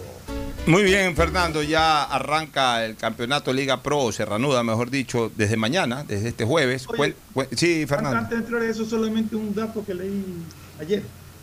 Que Pérez Estupiñán estaría en la mira de la Juventus. Ah, caray. Ojalá que se Ojalá. Ojalá. Pasaría a ser el ecuatoriano en el fútbol italiano eh, eh, que integre el equipo más prestigioso de todos. ¿no? Correcto. Pues imagínate, si va a la Juventus, porque del fútbol italiano recordamos a Felipe Pau, que está ahí en Alaxio, es un equipo importante, pero no, no trascendente en Italia. Eh, estuvo en el Perugia. Por ahí no ha habido muchos más tampoco en Italia. Creo que los dos no más. Este, este va a la Juventus. La Juventus es hoy en día el equipo más importante de Italia. Y en la historia se suma al Milan, yo diría que son los dos equipos más importantes que tiene el fútbol italiano. Este, vamos con los partidos. Vamos con los partidos. Mañana jugará Aucas Delfín a las 3 de la tarde. En el Estadio del Sur, ¿no? Sí. Aucas Pero Delfín. eso es por eh, vuelta de la Ah, no, pues eso es por campeonato nacional. Sí, Liga, Liga Pro. Pro, pues, Liga Pro. Liga Pro, ya. De ahí tendremos eh, el mismo día Guayaquil City Orense a las Mañana. 5 y media. Sí, mañana. Mañana. Perdón, eh, eh, a ver, hoy día es martes. Sí, es martes. Mañana miércoles. Mañana miércoles se va a jugar. Sí, mañana miércoles. A ver, o sea, se juega una fecha y después el fin de semana otra. Sí. ¿Cómo es? Ajá, así ¿Cómo? A es. ver, Se adelan- comencemos por ahí. Se adelantan fechas. O sea, mañana se juega una fecha completa. mañana se, no. Mañana- Mañana, se juega, se adelantan algunos partidos. Ah, ya. ¿Qué partido se juega mañana miércoles? Mañana Entonces, miércoles se juegan tres partidos. Aucas Delfín, que ya lo nombramos a las 3 de la tarde. Ya. Guayaquil City Orense a las Guayaquil 5 y media. a las cinco y y el técnico universitario Independiente del Valle a las 8 de la noche. Técnico Independiente de Valle 8 de la noche. Eso es miércoles. Eso de, es ahí, de miércoles. ahí cuándo se vuelve a jugar. De ahí el jueves, o sea, el, el día siguiente. Ya. ¿Qué partido se juega? Universidad Católica Macará y Olmedo de Melec Universidad Católica Macará. de los partidos. a las 5 y media. Los dos. No, Los dos el, el jueves. pero ¿qué hora? ¿Qué hora? ¿Qué hora? A la hora es 5 y media. ¿Cinco y media cuál? Pues? Universidad, Universidad Católica Macará y Olmedo de Melec jugará a las 8 de la noche. Ya, Olmedo de Melega a las 8 de la noche y, y Universidad Católica Macará a las 5 y media. A las 5 y media. sí. El día jueves. Ya, de ahí que otro día hay fútbol. De ahí el viernes no hay fútbol liga, para Liga Pro. Ya. De ahí viene otra vez Delfín con Cuenca a las 2 y media el día sábado. ¿Cómo otra vez Delfín con Viene, Ah, viene otra vez Delfín con Deportivo Cuenca a las... Va a jugar dos veces del fin, va a jugar Sí. miércoles y sábado. Así es, Miércoles- y sábado. Independiente también con Barcelona. Pero a ver, ¿de, de- de qué se trata este enredo? ¿Por qué? Eh, parece ser porque vienen los sorteos de, de Copa Libertadores y por eso se adelantan, se adelantan algunas fechas. Y tienen que agendar el calendario de Libertadores y Sudamericanas para algunos equipos. O sea, no es una fecha regular la de miércoles y jueves, solamente juegan cinco partidos. Sí, Ya, y quedarían, y quedarían tres partidos pendientes. claro. Entonces Ya, entonces el viernes arranca hizo una fecha completa. Sí, el ahora sí, dé- deme la fecha del viernes. Sí, el, Eh, el día eh, enredadísimo esto. El día viernes no hay fecha. El sábado comienza. A ver, el sábado, ¿cómo sería? Entonces el sábado sería Delfín Deportivo Cuenca a las 2 y media de la tarde. Ya. De ahí jugaría ese mismo día Liga de Quito Muchurruna a las 5 de la tarde. Ya. De ahí viene el partido de Barcelona con Independiente A las 8 de a la las noche. 8 de la noche ¿En dónde? En Guayaquil. en Guayaquil, Barcelona Independiente, el día sábado. el día sábado. Ya. Domingo. De ahí el domingo Orense Manta a la 1 de la tarde. Y el 9 de octubre, también el día sábado a las 3 eh, con, con Aucas a las 3 y media. ¿Cuándo el 9 de octubre? El día domingo el, ya el sería. día domingo, sí. A ver, repítame por favor domingo. El domingo Orense Manta Ya. a la 1 de la tarde. Ya. Y el 9 de octubre Aucas a las 3 y media de la tarde. Ya. ¿Y de ahí qué otro partido hay?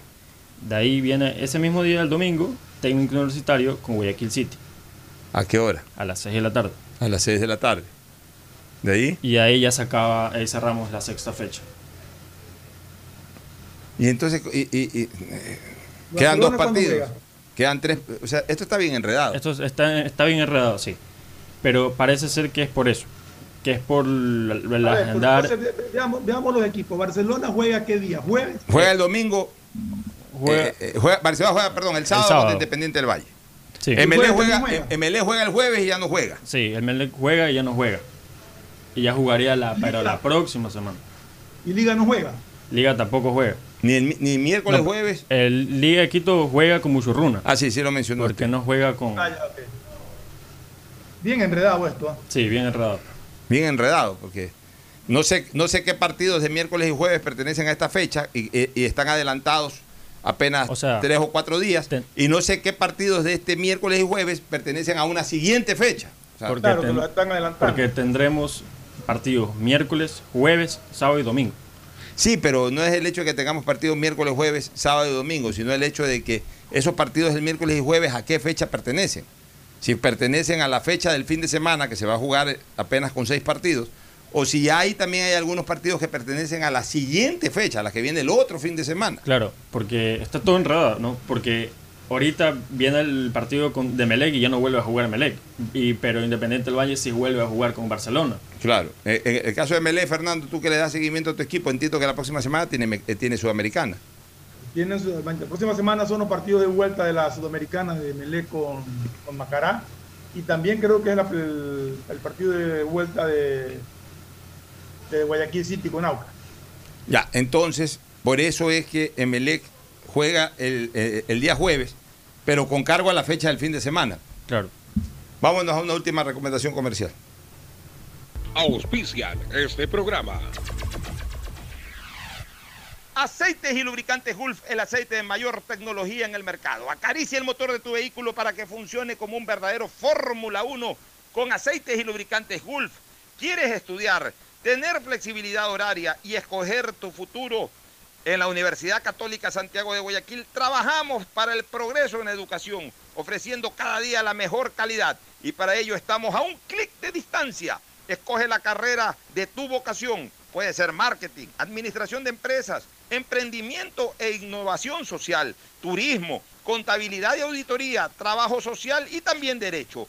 Consulta en nuestra página web mayor información y esquemas de admisión. Universidad Católica Santiago de Guayaquil formando siempre líderes. Si eres emprendedor, escucha con atención porque ahora con Pacificar y su APP BDPOS móvil puedes hacer crecer tu emprendimiento. A través de ella, realiza cobros de tarjetas Pacificar desde tu celular o tablet sin necesidad de un dispositivo POS o tarjeta física. Afíliate en minutos. BDPOS Móvil, la primera APP de afiliación, un producto del Banco del Pacífico. ¿Estás en la mejor parte del juego y te quedas sin señal? Cámbiate a la señal donde tú puedes más. Aprovecha todos tus gigas con la velocidad y cobertura que solo Claro te da con tu paquete prepago de 10 dólares.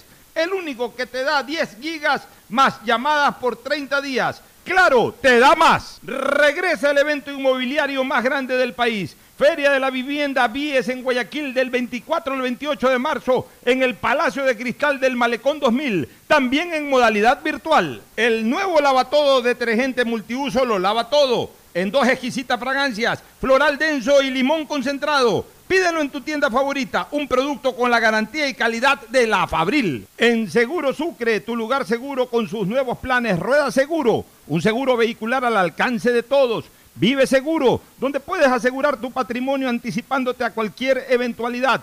Futuro seguro, en caso de accidentes te damos cobertura y en caso de muerte amparamos a tu familia. Seguro Agrícola cuenta con una amplia cobertura en la pérdida causada por eventos climáticos y biológicos, así como Mi Pyme Seguro, un seguro exclusivo para tu emprendimiento con una amplia y flexible cobertura a la medida de tus requerimientos. Seguro Sucre, tu lugar seguro. Contáctanos al 1-800 Sucre conmigo, 782732. Los nuevos paquetes prepagos de CNT te dan muchas más gigas para navegar en tus redes favoritas, WhatsApp, Facebook, Instagram, y no te consumen de tus megas principales. Además, con minutos ilimitados para llamar a otros números de CNT y minutos a otras operadoras. Ponte pilas y cámbiate a CNT. La prefectura del Guayas informa que debido a los trabajos de rehabilitación de la vía Petrillo, las minas de Petrillo, pedimos a la ciudadanía tomar vías alternas. Guayas renace con obras. Autorización número 2436. CNE, Elecciones Generales 2021. Estamos en la hora del pocho. Gracias por su sintonía. Este programa fue auspiciado por Aceites y Lubricantes Gulf, el aceite de mayor tecnología en el mercado. Aprovecha tus gigas con la velocidad y cobertura que solo Claro te da con tu paquete prepago de 10 dólares. El único que te da 10 gigas más llamadas por 30 días. Claro te da más. Regresa el evento inmobiliario más grande del país. Feria de la Vivienda Vies en Guayaquil del 24 al 28 de marzo en el Palacio de Cristal del Malecón 2000, también en modalidad virtual. Universidad Católica Santiago de Guayaquil y su plan de educación a distancia, formando siempre líderes. Empieza el año al día con los prediales, fácil, rápido y sin salir de casa con la banca virtual Intermático del Banco del Pacífico. Difiérelo a 12 meses con intereses usando tu tarjeta de crédito Pacificar. Banco del Pacífico innovando desde 1972. El nuevo lavatodo detergente multiuso lo lava todo. Un producto con la garantía y calidad de la Fabril. Seguro Sucre, tu lugar seguro con sus nuevos planes. Rueda seguro para tu carro, vive seguro para tu casa, mi pyme seguro para tu emprendimiento, seguro agrícola para tu producción en el campo y futuro seguro para velar por el futuro de tu familia. Los nuevos paquetes prepagos de CNT te dan muchas más gigas para navegar en tus redes favoritas sin consumir tus megas principales. Además, minutos ilimitados llamando a otros números CNT y minutos a otras operadoras. Ponte pilas y cámbiate a CNT. La prefectura del Guayas informa que debido a los trabajos de rehabilitación de las vías Potosí, Papayo, La Elvira, pedimos a la ciudadanía tomar vías alternas. Guayas renace con obras. Autorización número 2437. CNE, Elecciones Generales 2021.